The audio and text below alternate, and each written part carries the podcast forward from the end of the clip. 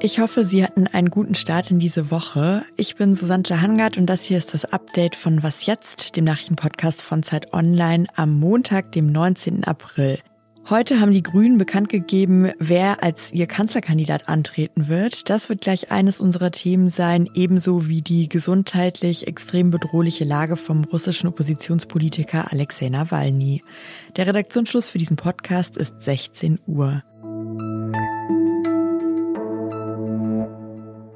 Seit Wochen oder eigentlich ganz genau genommen seit Monaten diskutieren wir hier auch bei Was jetzt immer wieder die Frage, wer werden eigentlich die Kandidatinnen von Grünen und Union fürs Kanzleramt? Heute hat sich jetzt ein Teil von diesem Krimi aufgelöst. Die Grünen haben heute Morgen um 11 Uhr bekannt gegeben, dass Annalena Baerbock es macht. Der andere Parteivorsitzende Robert Habeck ist also selbst jetzt raus im Rennen ums Kanzleramt. Er hat sich aber natürlich heute Morgen in der gemeinsamen Pressekonferenz direkt hinter Annalena Baerbock gestellt. Annalena Baerbock ist eine kämpferische, fokussierte, willensstarke Frau, die genau weiß, was sie will und die die grüne Programmatik in diesem Wahlkampf mit Leidenschaft vertreten wird. Baerbock selbst hat dann auch direkt klargemacht, wofür sie stehen möchte. Ich bin zutiefst davon überzeugt, dass dieses Land einen Neuanfang braucht, um gut durch dieses neue, herausfordernde Jahrzehnt zu kommen. Mit diesem Auf Sicht fahren, das haben wir aber schon immer so gemacht. Und wenn es dann doch sein muss, dann drehen wir halt noch so ein Stellschräubchen weiter. Da kommen wir nicht weiter. Ich möchte anbieten, eine Politik, die vorausschaut, die was Neues wagt, die den Menschen zuhört und ihnen aber auch wirklich was zutraut. Es ist das erste Mal überhaupt, dass die Grünen einen Kanzlerkandidaten oder eine Kanzlerkandidatin nominiert haben. Zurzeit sind sie mit mehr als 20 Prozent die zweitstärkste Kraft in den Umfragen hinter CDU und CSU. Ja, und ähm, wo wir schon über die Union sprechen, bei denen ist der Krimi weiterhin offen, ob es jetzt Söder oder Laschet wird. Heute Abend will der CDU-Bundesvorstand sich zu einer digitalen Sondersitzung treffen. Einige Monate ist es jetzt her, dass Alexei Nawalny, der russische Oppositionspolitiker, einen Mordanschlag mit dem Nervengift Novichok überlebt hat. Er wurde damals ja dann auch monatelang in Deutschland behandelt. Im Januar ist er zurück nach Russland geflogen und wurde dort direkt verhaftet. Jetzt geht es Alexei Nawalny anscheinend wieder sehr schlecht. Seit zweieinhalb Wochen befindet er sich im Hungerstreik. Am Wochenende hat sein Team jetzt bekannt gegeben, dass sein Gesundheitszustand bedrohlich sei. Simone Brunner berichtet vor allem aus Osteuropa und als freie Autorin auch für Zeit Online. Hallo Simone. Hallo. Simone, kannst du uns erstmal erklären, wie kam es jetzt dazu, dass es Nawalny jetzt wieder so schlecht geht?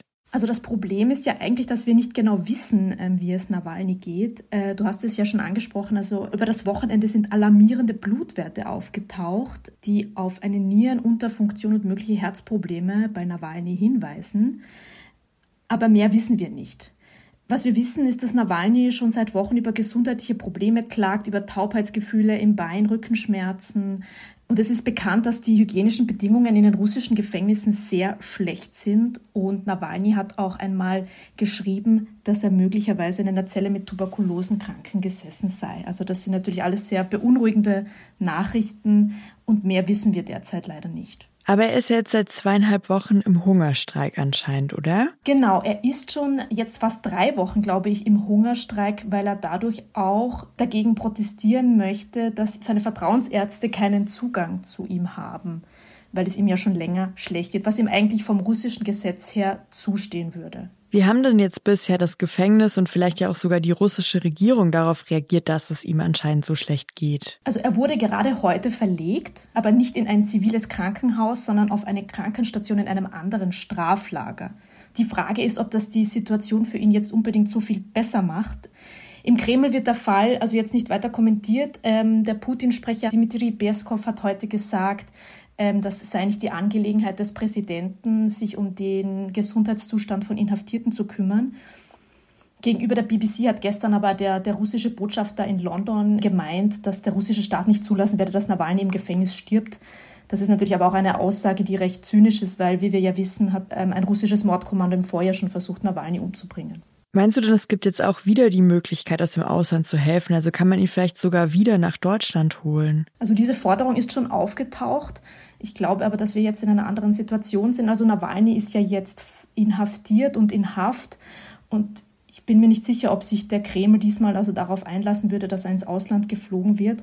Aber was die EU oder was der Westen also machen könnte, ist natürlich also Druck aufzubauen, ähm, weitere Sanktionen anzudrohen, um die Versorgung von Nawalny zumindest auch zu verbessern. Ja, vielen Dank, Simone, für den Einblick. Sehr gerne.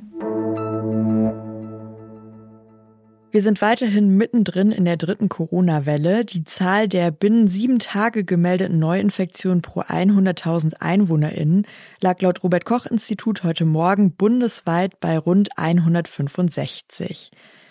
Um die dritte Welle zu stoppen, setzt ja die Politik vor allem auf die Änderungen des Infektionsschutzgesetzes, die sogenannte Bundesnotbremse. Seit vergangenen Woche gibt es einen Entwurf für diese Änderungen. Die Fraktionen der SPD und Union haben diesen mittlerweile bearbeitet und heute bekannt gegeben, dass sie sich auf Änderungen geeinigt haben.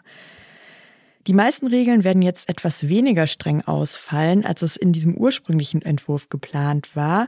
Das gilt zum Beispiel für die nächtlichen Ausgangsbeschränkungen. Die sollen jetzt von 22 bis 5 Uhr morgens gelten. Joggen und Spazieren gehen soll weiterhin bis Mitternacht erlaubt bleiben. Auch im Einzelhandel soll das sogenannte Click und Collect weiterhin möglich sein, also Ware vorher zu bestellen und dann abzuholen. Click und Collect soll auch dann noch gehen, wenn die Infektionszahlen ziemlich hoch sind. Die Schulen sollen gezwungen werden, auf Distanzunterricht umzustellen ab einem Inzidenzwert von 165. Das ist ein Punkt, der jetzt noch strenger geworden ist. Im ursprünglichen Entwurf lag der Schwellenwert nämlich bei 200. Am Mittwoch wird der Bundestag jetzt über diese Änderung abstimmen. Dann muss das Gesetz noch in den Bundesrat. Die Regelungen sollen befristet erstmal bis Ende Juni gelten. Was noch? TikTok entwickelt sich zurzeit ja immer mehr zur Food-Plattform. Vielleicht haben Sie von Baked Feta Pasta mitbekommen. Das ist so eine ganz einfache Pastasauce aus dem Ofen, für die man einen ganzen Feta-Block verarbeitet. Und dieses Rezept ging eben vor ein paar Wochen schon viral bei TikTok. Jetzt gibt's einen neuen Trend und zwar Tortillas. Believe me when I say this is gonna blow your mind and change the way you make your lunch wraps. TikTok-UserInnen zeigen, wie sie inspiriert von verschiedenen Küchen dieser Welt Tortillas mit ganz unterschiedlichen Dingen füllen. Es gibt zum Beispiel die Burger-Tortilla, so habe ich die jetzt einfach genannt, mit Ketchup, Hackfleischfrikadelle, Salat und Käse. Oder die mexikanische mit Bohnen und Guacamole. Das Wichtigste in den TikTok-Videos ist aber nicht, was in die Tortilla reinkommt, sondern wie genau man sie füllt und faltet. Man schneidet die Tortilla also vom Rand in die Mitte an einer Stelle ein und verteilt dann in jedem Viertel eine Zutat. Dann klappt man Viertel für Viertel zusammen und brät oder grillt die Tortilla in der Pfanne oder einem Kontaktgrill. Das ist sowas ähnliches wie ein Sandwich-Toaster.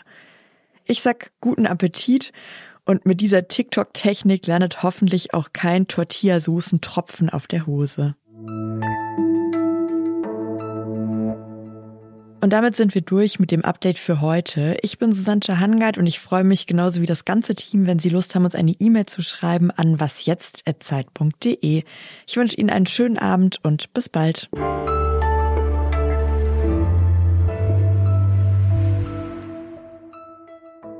I saw this yesterday and I just had to try it.